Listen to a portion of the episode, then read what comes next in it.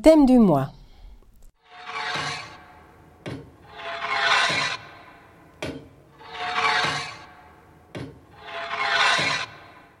Et très bonjour, euh, très bonjour dans cette euh, dans ce mois d'octobre, à la fin d'octobre, et on va parler un petit peu du thème euh, du mois.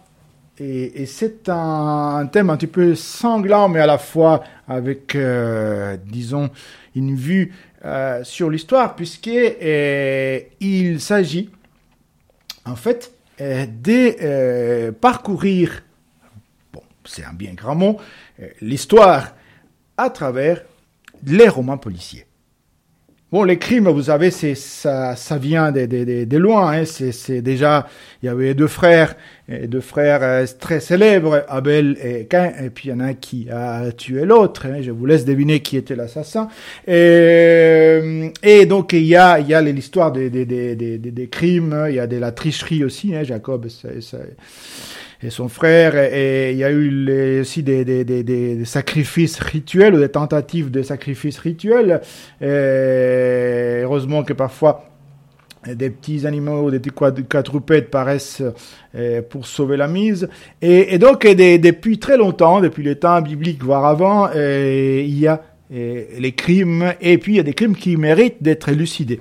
Et donc on va, nous, euh, dans cette sélection, faire un petit peu un parcours, un bref, très très bref parcours, en sept ouvrages, avec la création hein, fait en sept jours, bon, six plus les jours de repos, mais donc on va faire euh, ces, ces, parcours en sept livres, et on va, et, en fait, sept livres, mais on va peut-être, dans un prochain numéro euh, de BSR Actu, faire une deuxième sélection à partir de la période où, où celle-ci finit. C'est-à-dire qu'on va parcourir euh, on va euh, l'histoire en quelques polars depuis la préhistoire, parce qu'il y a aussi des polars préhistoriques, jusqu'au siècle des Lumières. Donc, le 18e siècle, qui est très riche, et donc on va euh, on va on va aller euh, depuis la préhistoire et on va passer par par l'Antiquité, le Moyen Âge qui est très riche en, polar d'ailleurs, euh, 17e et on va finir au 18e siècle très riche en polar aussi, siècle des Lumières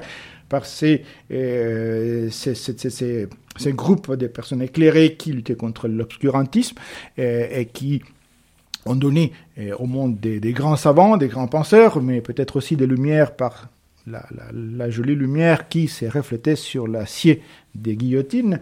Euh, qui sait donc on va parcourir cette première sélection depuis la préhistoire jusqu'au siècle des Lumières, donc jusqu'au XVIIIe siècle, en quelques euh, polars que je vais vous présenter très très brièvement, mais que vous aurez certainement grand plaisir à découvrir ou à redécouvrir. Eh bien, comme je vous disais, on va commencer par la, par la préhistoire. Et alors, ça se passe au cinquième millénaire Et il y a déjà des crimes, bien sûr. Alors là, il y a, bien sûr, on est, on est à Karnak, hein, site euh, connu, et, habité depuis la préhistoire. Il y a des chasseurs-cueilleurs, il y a des pêcheurs, bien sûr, parce qu'il y a la côte, et il y a les nouveaux, ceux qui ont appris à cultiver la terre, donc les cultivateurs, les agriculteurs.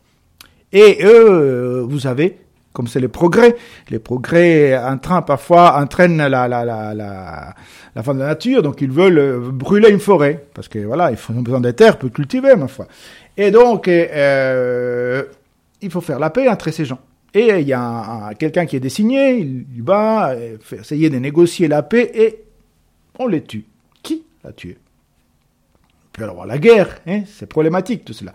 Et qu'est-ce qui va se passer? Alors il y a un trio de détectives, enfin plutôt des euh, femmes triées des, des, des, des, différentes communautés, une nomade, une, l'épouse d'un pêcheur et une qui appartiennent aussi au groupe de cultivateurs, et qui vont euh, demander à résoudre l'enquête parce que sinon, ce sera des conséquences graves pour celui qui, qui a fait l'écho. Donc là, il y a ces, ils vont entreprendre l'enquête et ça va dévoiler des situations euh, très complexes. Donc, je, je, je, vous recommande ce polar réjouissant qui s'appelle Les chocs des Carnac de l'autrice Sophie Marvaux et le numéro du livre est les 7690. Carnac, 4700 avant Jésus-Christ. Trois peuples se partagent le territoire, les pêcheurs de la côte les nomades de la forêt des buttes, et les cultivateurs, de nouveaux venus qui incendient les terres pour les défricher. Lorsqu'un homme chargé d'un message de paix est assassiné, la guerre semble inévitable. Trois femmes s'interposent alors. Lynx, une jeune nomade audacieuse, Paruline, la deuxième épouse d'un riche pêcheur, et la vivace, une cultivatrice dévouée. Leur enquête révèle peu à peu des secrets inavouables, jusqu'à cette grande cérémonie rituelle qui va sceller le sort collectif au milieu des menhirs. Un vénérable numéro pour notre, euh, notre deuxième ouvrage, euh, notre deuxième ouvrage qui va euh, se dérouler à l'époque de l'empereur Vespasien, donc 74 de notre ère, mais plutôt en Gaule. Donc on va être dans le monde gallo-romain, donc c'est ces Gaulois qui ont été romanisés et qui a donc adopté le, mode de vie romain. Et donc, il y a un personnage qui va apparaître dans d'autres romans, aussi de, la même autrice, continue aussi, c'est une, une écrivaine, euh, Anne de Lesseluc. Et celui-ci, c'est les vacances de Marcus Aper. Donc, c'est ce personnage qui est romain, qui, va, qui est d'origine gauloise et qui va partir vers son ami euh, euh, Quintus Solem, prendre du bon temps, sauf qu'il y a des meurtres qu'il va falloir, d'une manière ou d'une autre, ressoudre. Et Marcus Aper s'y met. Et donc, vous allez connaître tous les fanfons de l'histoire en écoutant ce livre, Les vacances, enfin, des vacances un peu mouvementées de Marcus Aper, avec le numéro 8987. Regina paraissait de plus en plus surprise. Il enchaîna. Ce pauvre Secundinus ne possède rien, et tu l'aimes comme un frère. Elle se contenta de dire. Ainsi, toi aussi tu penses que mes jours sont comptés puisque tu désires que je rédige mon testament. Mais non, grande sotte, protesta-t-il tendrement. Je veux seulement que tu saches que je ne t'aime pas pour ton argent, mais surtout que ce secret reste entre nous. Il ne faut pas que Secundinus se doute qu'il est ton héritier. Elle se laissa convaincre plus facilement qu'il ne l'aurait cru. Comme il l'aidait à se lever, elle poussa un grand soupir. Elle était soulagée. Son mari l'aimait il venait de lui en donner la preuve. Elle se reprochait d'avoir pu douter. Non, ce n'était pas lui qui avait empoisonné le lait du bol qu'on lui déposait chaque soir sur sa table de nuit. Oh, cet horrible matin où elle avait trouvé le bol vide et le petit chat mort dans sa chambre. Non, ce n'était pas lui qui avait desserré les boulons de la roue de son char. Mais qui, alors? On ne la croyait pas. La roue s'était détachée par accident. Elle avait bu son lait et elle ne s'en souvenait plus. Le chat avait dû manger le poison pour les souris dans le grenier. Mais alors, qui? Qui? On la croyait folle. Et pourtant, quelqu'un s'acharnait à essayer de la tuer. Et on va faire un saut. On va faire un saut pour notre troisième livre. Euh, on va entrer en plein Moyen Âge, mais on est à une période relativement, euh, euh, disons, euh, ancienne du Moyen Âge. on est au 7e siècle. Et, là, bien sûr, il y a la religion omniprésente. Et on a aussi une, femme détective qui est Sœur Fidelma. Sœur Fidelma, aidée par le frère Adolphe, mais ils vont voyage. Ils voyagent, puis ils doivent accoster et dans les royaumes bretons du roi d'Aifed, donc breton c'est le pays de Galles, hein, c'est pas la Bretagne euh, française, le pays de Galles, euh, c'est la, Grande-Bretagne, et il va accoster au, royaume d'Aifed, et là, il y a des choses qui se passent, il y a des choses qui se passent, il y a des meurtres, bien entendu, et surtout, il y a des disparitions. Communauté, il y a des membres d'une communauté religieuse comme il y en a souvent, qui ont disparu. Et bon, bien sûr, ça, ça, ça c'est un, événement tragique, douloureux, mais il se trouve que parmi les personnes qui ont disparu, eh, il y a un fils du roi lui-même. Et donc, eh, il va falloir déceler eh, la vérité. La vérité, est-ce que c'est les ennemis qui ont kidnappé les, les fils? Est-ce que vous savez que c'était commun à l'époque, pas seulement les pirates, ou bien est-ce que ce n'est pas la main de l'homme qui a causé ces disparitions, mais quelque chose de plus mystérieux, diabolique ou puissant? Et c'est là la résolution du mystère va être entre les mains des sœurs fidèlement intelligentes et courageuses, bien sûr, toujours aidées par frère Edulphe. Alors, un livre qui va nous plonger dans cette période du Moyen Âge et qui est disponible, le numéro euh, 17 460. Donc 17 460 de Peter Tremaine, les disparus de Dyfed. Au septième siècle, alors qu'ils font voile vers Canterbury, sœur Fidelma et frère sont pris dans une violente tempête et doivent faire halte dans le royaume breton de Dyfed. Mais dans la prestigieuse abbaye où ils trouvent refuge, leur renommée les a précédés. Et le roi de Dyfed, en personne, s'adresse à la célèbre religieuse pour éclaircir un incroyable mystère. Deux jours auparavant, tous les membres d'une petite communauté religieuse de la région ont mystérieusement disparu, sans laisser de traces. Parmi eux se trouvait le fils aîné du roi. S'agit-il d'une attaque menée par le royaume voisin, d'une expédition de pirates ou d'un événement surnaturel? Une chose est sûre, l'intrépide Fidelma et son fidèle ami sont de ceux qui ne se laissent impressionner ni par les hommes ni par le diable. Alors pour notre quatrième roman, on va faire un saut aussi, on va partir euh, vers les XIIIe siècle. Toujours au Moyen Âge, en plein Moyen Âge, et en particulier en 1240 en France, et on est dans la cour des ces rois, euh, magnifique, qui a été nommé Saint-Louis, et qui donc, en fait Louis IX particulier, et alors Louis IX, il va, euh, vous savez qu'il était, entre autres, pas particulièrement philosémite. Et donc, il se trouve qu'il euh, se passe des choses autour de la cour du roi. Il y a, il y a un nouveau-né qui est, euh, qu'on trouve égorgé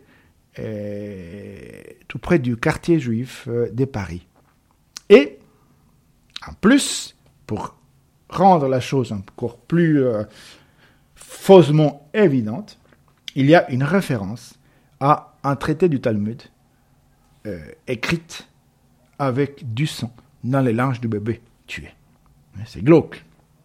C'est glauque, évidemment, que tout est bon prétexte pour déclencher euh, la violence contre les juifs. Et donc, il va falloir résoudre ces problèmes.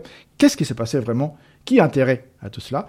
Donc, tout cela, on va le, découvrir, on va pénétrer dans ce monde, un thriller, euh, disons, euh, théologico-historique, écrit par Eliette Abécassis, celle qui avait écrit Qumran, que certains ont peut-être lu, et qui s'appelle le livre, donc, Le Maître du Talmud, parce que les, traités du Talmud euh, auxquels fait référence, donc c'est dans les fameuses inscriptions, et, il va falloir donc euh, être un bon connaisseur des Écritures, entre autres.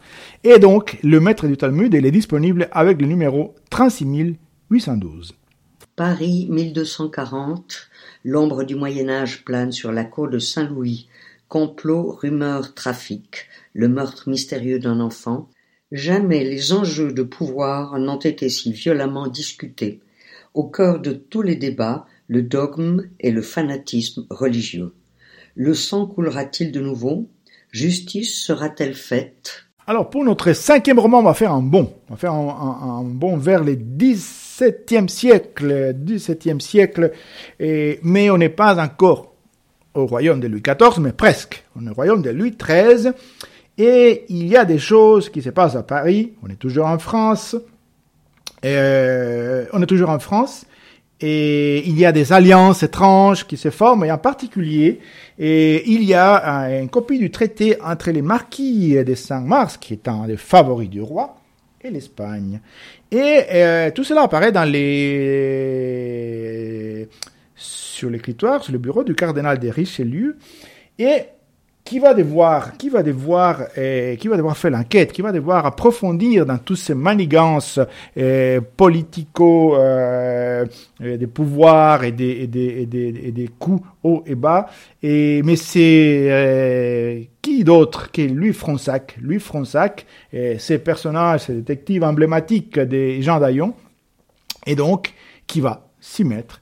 Donc euh, Louis Fronsac dans cette enquête en particulier qui s'appelle Le mystère de la chambre bleue et qui est disponible avec le numéro 30118. En juin 1642, une copie du traité d'alliance passé entre le marquis de Cinq-Mars et l'Espagne arrive mystérieusement sur le bureau du cardinal de Richelieu. Dans le Paris de Louis XIII, certains s'interrogent sur le rôle qu'aurait pu jouer la marquise de Rambouillet, surnommée Arténis, durant les trois conspirations de 1641. Celle du duc de Vendôme, celle du duc de Soissons et celle du marquis de Cinq-Mars. Le perspicace et audacieux notaire Louis Fronsac, ami du poète Vincent Voiture et du commissaire enquêteur Gaston de Tilly, recherche la vérité sur la fameuse chambre bleue d'Artémis. Enquête pour laquelle il risque sa vie.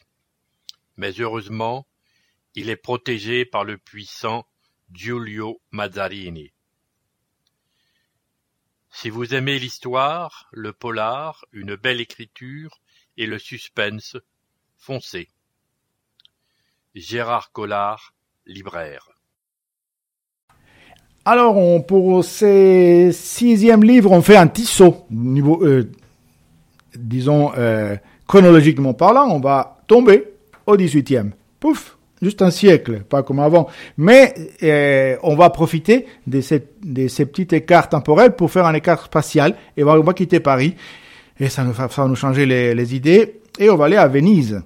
Aller à Venise, c'est toujours bon, une bonne occasion toujours d'aller à Venise. En l'occurrence, on est au XVIIIe siècle, on est en 1732 en particulier. Et, qu'est-ce qui se passe? À Venise, bien sûr, il y a toujours euh, la, la lagune, les, les gondoles et, et l'écrivain célèbre et dramaturge Carlo Goldoni, qui a aussi écrit en français d'ailleurs un peu, et, et euh, de nombreuses pièces. Et Carlo Goldoni est appelé à la rescousse, à la rescousse par Sonny Baffo des, des polices, parce qu'il y a des crimes, il y a des crimes, c'est enfin, en tout cas, il y a des acteurs qui disparaissent, en tout cas, dans la première représentation. Et donc, il va falloir euh, trouver comment et pourquoi ces, ces, comédiens ont disparu. Et donc, et Baffo et Goldoni vont s'appliquer à trouver, à résoudre les mystères. Et ça va nous permettre de nous promener, de pénétrer dans ces magnifiques mystères de Venise, de cette Venise du XVIIIe siècle. Toujours magnifique, même maintenant. Et cela va être possible grâce à Thierry euh, Mogenest, qui va nous offrir ses romans La Cité des Loges, avec le numéro 33096. Venise, automne 1732.